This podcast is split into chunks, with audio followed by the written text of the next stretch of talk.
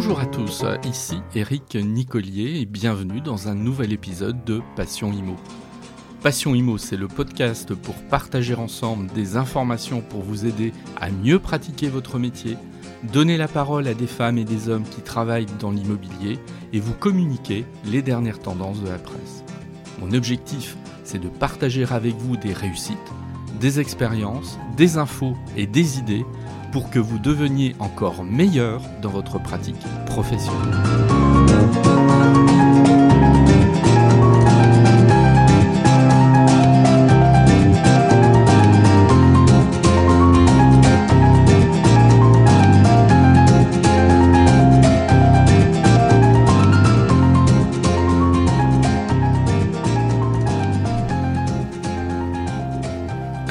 Nouvel épisode de Passion Imo, on va, on va faire un point sur euh, l'actualité, mais en s'interrogeant, qu'est-ce qui se passe aujourd'hui, en mai 2021, euh, sur la sortie de la crise sanitaire?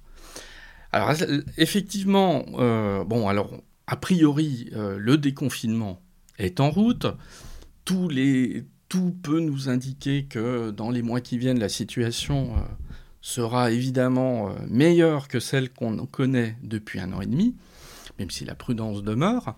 Et donc il est intéressant de voir s'il y a des signes euh, observables aujourd'hui, des signes qui permettraient euh, de se projeter sur une tendance durable concernant l'immobilier.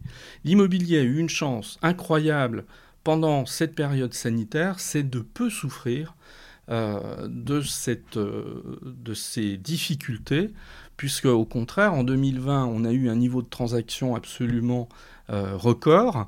Même, et si j'y reviendrai tout à l'heure, il y a eu des difficultés, et ces difficultés demeurent d'ailleurs concernant le logement ancien, le logement neuf, pardon, le logement neuf.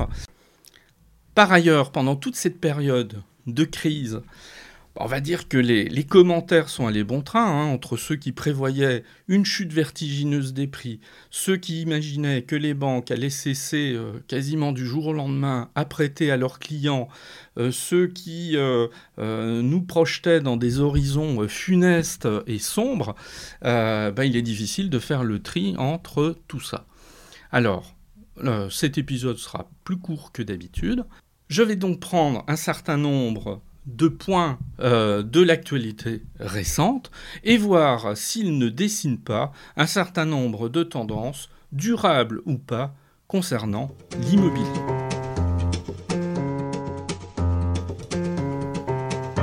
Alors sur le front de l'immobilier euh, neuf, euh, c'est très compliqué en ce moment on va pas se le cacher, autant euh, l'immobilier a plutôt bien traversé euh, toute la crise sanitaire, il n'en est pas de même de l'immobilier neuf.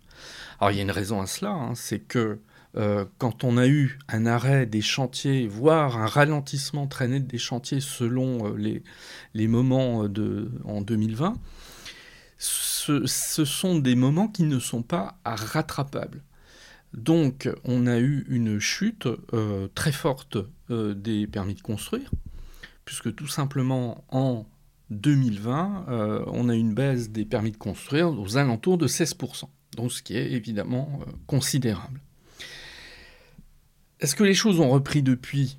Non, ce qui est un problème puisqu'en fait, voilà, on, a un certain nombre de chiffres. Hein. On peut, euh, par exemple, là, les mises en chantier, elles ont fondu de 11% euh, par rapport à l'année dernière, en tout cas sur euh, ce, début de l'année. Donc en fait, les choses ne se redressent pas hein, si on, essaie d'examiner les, chiffres plutôt objectivement. On a donc une extrême difficulté et ceci depuis plusieurs décennies, à mettre suffisamment de biens en chantier chaque année. Le premier qui s'était élevé euh, sur cette euh, question, c'était l'abbé Pierre au milieu des années 50.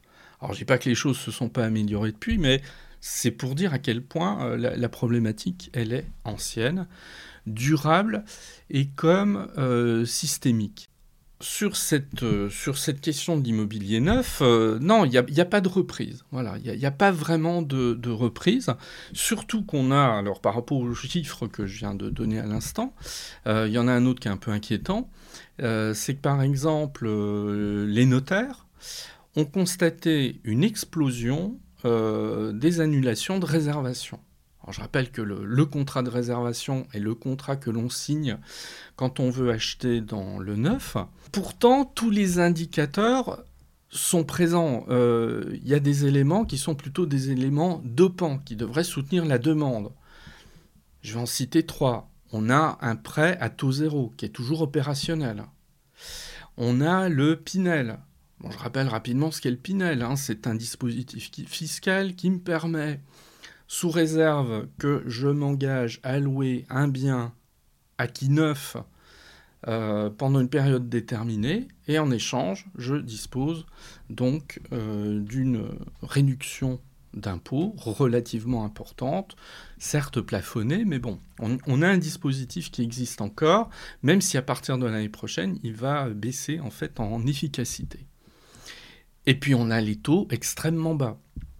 Là, pour les euh, sur ce premier semestre, euh, puisque le premier semestre de 2021 est quasiment euh, achevé, on a encore atteint des taux historiquement bas, puisqu'en fait on est sur une moyenne des prêts sur 20 ans qui est juste en dessous de 1%.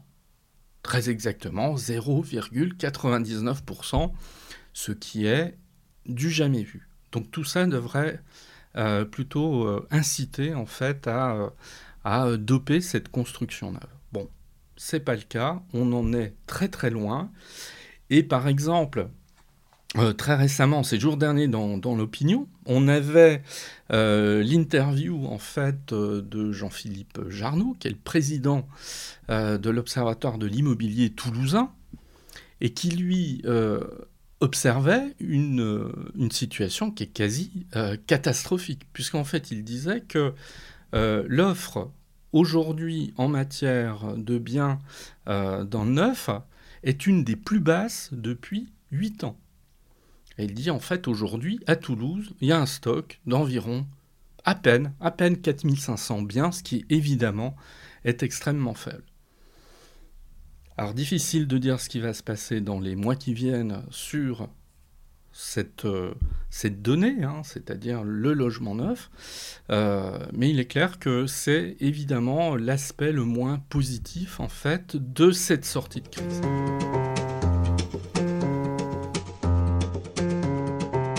Si on regarde ce que l'on nous avait euh, dit il y a encore quelques mois, on nous disait, ça y est, on amorce une période durant laquelle les prix de l'immobilier vont baisser. On avait un indicateur, en fait, c'était Paris, puisque sur Paris, pour la première fois depuis très longtemps, on assistait à une baisse des prix, alors qui, sans être considérable, était quand même notable.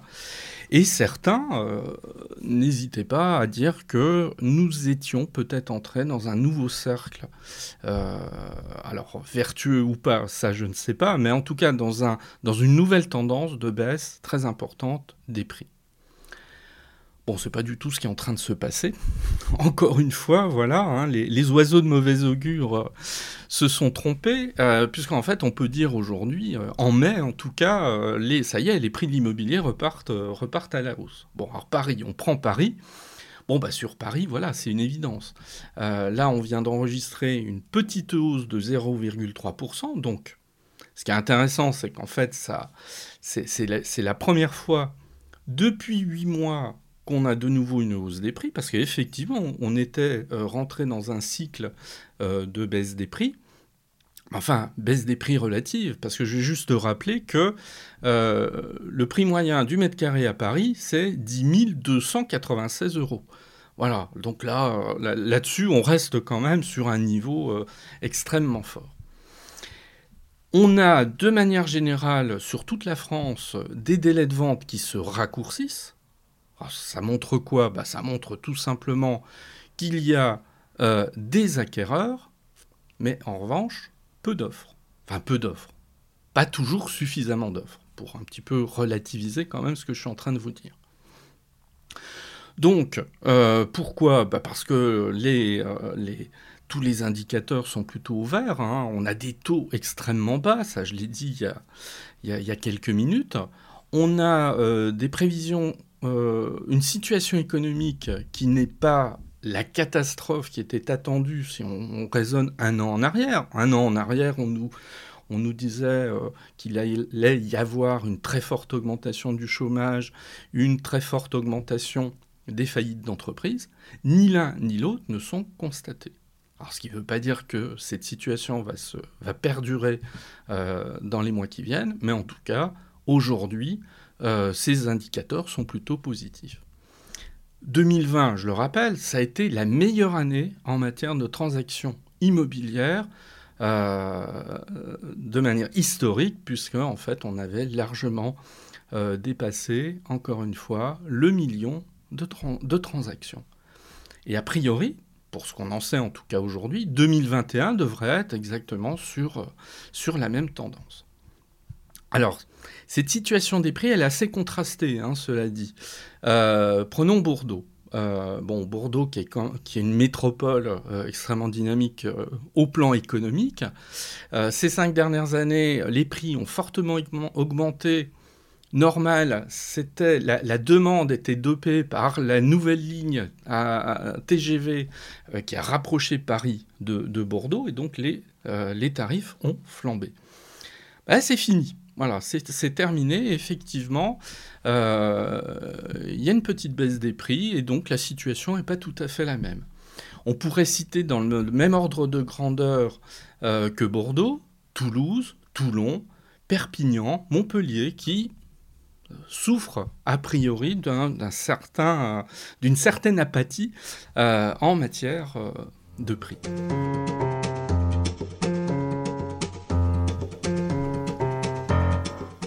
Autre tendance qui est intéressante à analyser, c'est euh, la vente de résidences secondaires. Alors, on, avait vu pendant, euh, pendant la crise, bon, même si elle n'est pas terminée, attention, hein, je, reste très prudent, on avait vu pendant la crise qu'il semblait y avoir un frémissement sur la demande euh, de résidences secondaires, bon, donc des, maisons de campagne. Voilà, il y avait une envie, en fait, pour ces citadins qui étaient sous confinement, bah, à la fois de s'évader, mais de s'évader euh, pas de manière euh, temporaire, hein, euh, d'imaginer construire en fait un, nouvel habitat pour eux. Et cet habitat passait, enfin ce, nouveau mode de vie passait par l'acquisition d'une résidence secondaire. on se méfie toujours en fait des, tendances qui émergent dans, une situation de, crise, parce qu'on peut toujours s'interroger de savoir si c'est durable. Alors apparemment, c'est durable. Je vais donner quelques chiffres. Euh, en France, euh, sur l'année 2020 et toujours en 2021, on a constaté une augmentation de 20% environ des ventes de résidences secondaires. Donc c'est considérable. Euh, on a un tiers des personnes qui ont envisagé d'investir dans une résidence secondaire ces derniers mois. et ceux-là, ils ont moins de 40 ans et euh, on en a même 11% d'entre eux qui ont moins de 30 ans.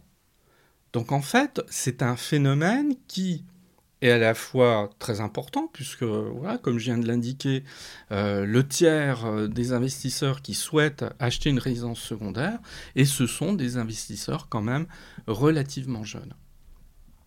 Alors sur les, résidences secondaires, il faut aussi rappeler qu'on est les champions européens dans ce domaine avec l'Espagne, puisqu'en fait on a 3 500 000 résidences secondaires en France.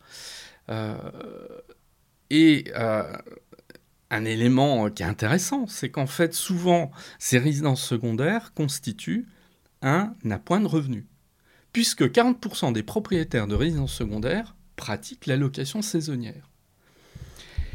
Et puis, bon, sans aller dans le détail des chiffres, parce qu'on on a souvent tendance à dire, oui, résidence secondaire, c'est euh, un privilège, etc. Euh, or, pas du tout.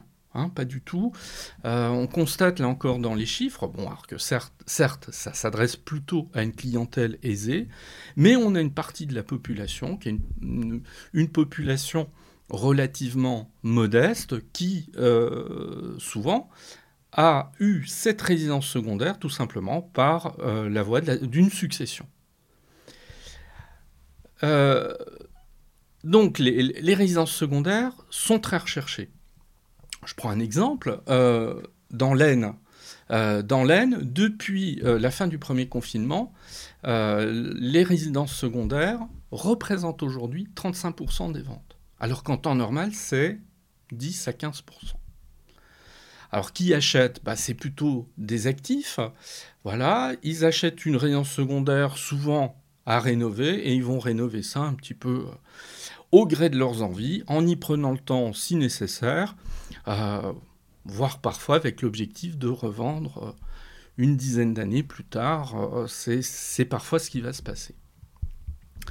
Alors en cela, par contre, voilà, faut, faut rester extrêmement lucide.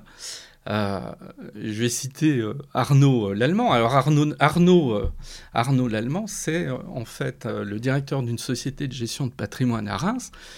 Et il a une formule que je trouve extrêmement juste, hein, puisqu'il dit l'immobilier secondaire ne rapporte pas, il coûte. Alors, euh, je, trouve ça frappé sous le bon sens, qui est une manière de dire attention, hein, attention à ces charges supplémentaires euh, que vont constituer la résidence secondaire, ce qui est une manière aussi de mettre en garde bah, celles et ceux qui euh, partiraient dans une acquisition de, résidence secondaire sans trop réfléchir. Alors lui, il dit qu'il y a trois règles, en fait, concernant l'immobilier d'une résidence secondaire, et ces trois règles sont, pour la première règle, l'emplacement, la deuxième règle, l'emplacement. Et la troisième règle, l'emplacement. Bon, c'est une boutade, mais qu'est-ce qu'il veut dire par là? Bah, Il veut dire que euh, une résidence secondaire, ça doit se choisir avec soin, et qu'effectivement, le but ne doit pas être de gagner de l'argent, de réaliser une plus-value à long terme, parce que euh, à ce niveau-là, il risque d'y avoir de fortes déconvenues euh, si c'est l'unique objectif de ces nouveaux propriétaires.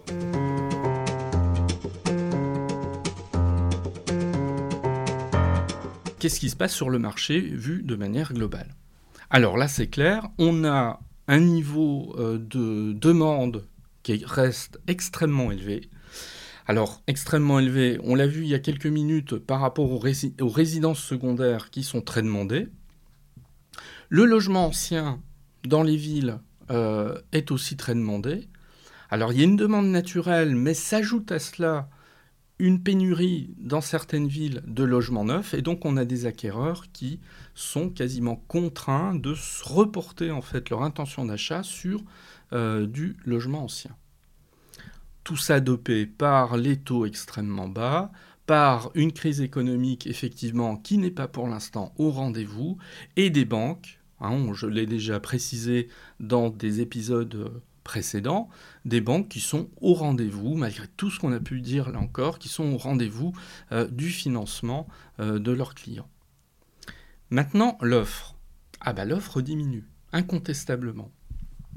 Quand on interroge euh, les agents immobiliers, et j'en ai interrogé avant de réaliser cet épisode dans de très grandes villes, dans des villes moyennes et en milieu rural, tous m'ont dit on a extrêmement de mal à ramener du mandat. Voilà, c'est vraiment la guerre du mandat. Euh, au point qu'il y a eu un article euh, il, y a, il, y a, quelques temps euh, dans un journal dont je reconnais, j'ai oublié le nom, et ce, qui affichait, enfin, il y avait une photo en fait avec trois, trois panneaux d'agences immobilières différentes évidemment sur un appartement qui était en vente, et donc le journal titrait la guerre des agents immobiliers est relancée. Et effectivement, euh, la guerre à ce niveau-là est très présente. Ça se bagarre sec pour récupérer du mandat et ça se fait dans des conditions qui ne sont pas toujours euh, très simples. Alors l'offre, euh, cette raréfaction de l'offre pourrait poser problème effectivement dans les mois qui viennent. Ce n'est pas encore le cas aujourd'hui parce qu'on a un niveau de transaction euh, qui reste extrêmement élevé, mais c'est à surveiller avec attention. Alors le Parisien, il y a, dans, un, dans un grand article il y a une semaine, euh, titrait concernant une commune, hein, euh, le, Parisien avait pris l'exemple d'une commune de la Seine-Saint-Denis, Aulnay-sous-Bois, et on titrait Ce qui se vendait en trois mois l'est maintenant en trois jours. Alors le titre, il est un petit peu euh, réducteur, mais en fait, c'est très vrai. Et on interview dans, cet article un agent immobilier à Aulnay-sous-Bois, et lui, il dit Je n'ai jamais vu ça. Avant le Covid, j'avais un portefeuille de 70 biens. Actuellement, je n'en ai que 11. Ça montre bien l'attention qu'il y a euh, sur le marché de l'immobilier. Et donc, euh, alors évidemment, euh, Aulnay-sous-Bois n'est pas la France, mais force est de constater que cette situation qui est relatée dans, cet article, on la constate quasiment partout en France. Reste là encore à savoir si cette tendance est durable. C'est vrai que c'est peut-être ce qui est vu, vu avec le plus d'inquiétude par certains agents immobiliers qui redoutent que, faute de biens à acheter, un certain nombre d'acquéreurs euh, repoussent à beaucoup plus tard leurs intentions d'achat.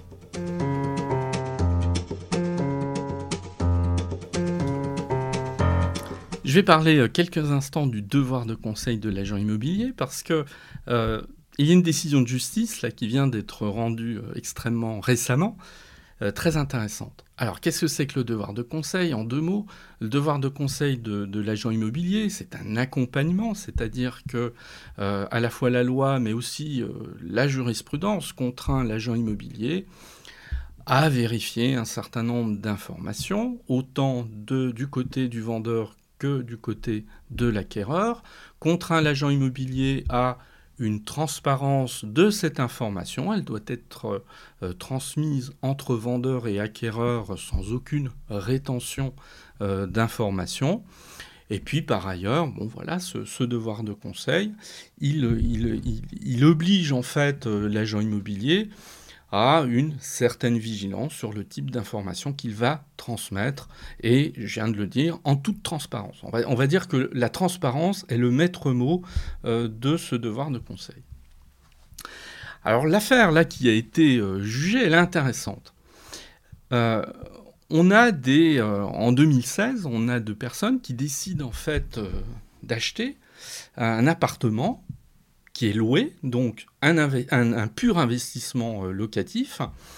Et donc, bah, comme beaucoup, euh, ils comptent sur le règlement des loyers pour rembourser les échéances de leur emprunt.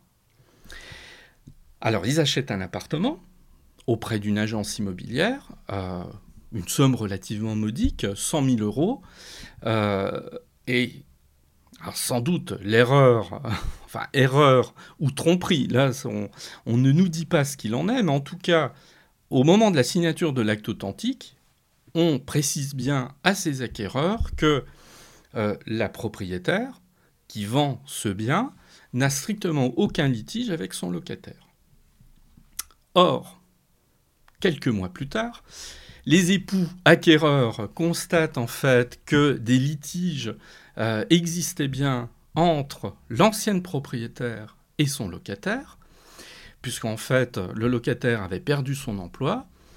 Donc ils sont contraints de résilier le bail du locataire, donc frais d'huissier environ 2000 euros, et puis considèrent qu'ils ont un manque à gagner euh, de loyer d'environ 6000 euros.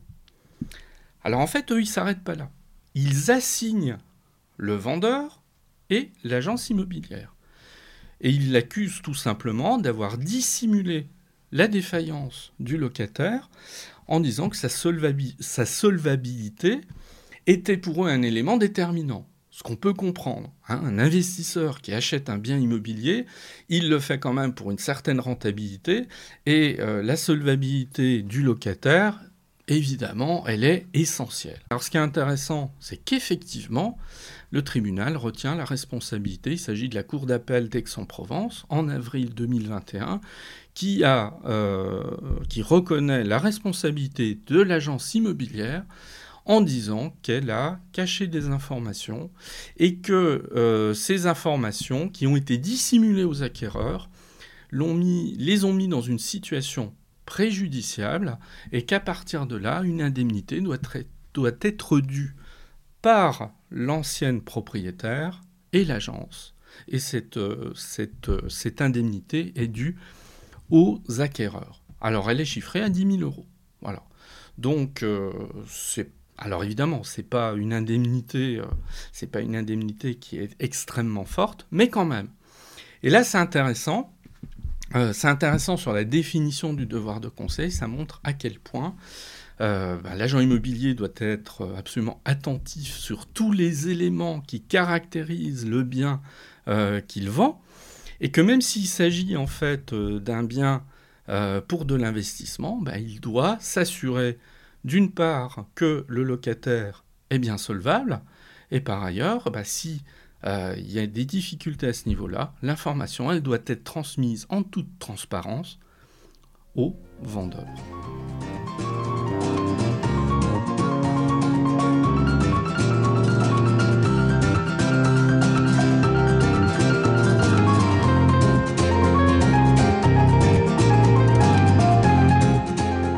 Merci de m'avoir écouté. Vous pouvez me retrouver sur mon site internet www.nicolier.org.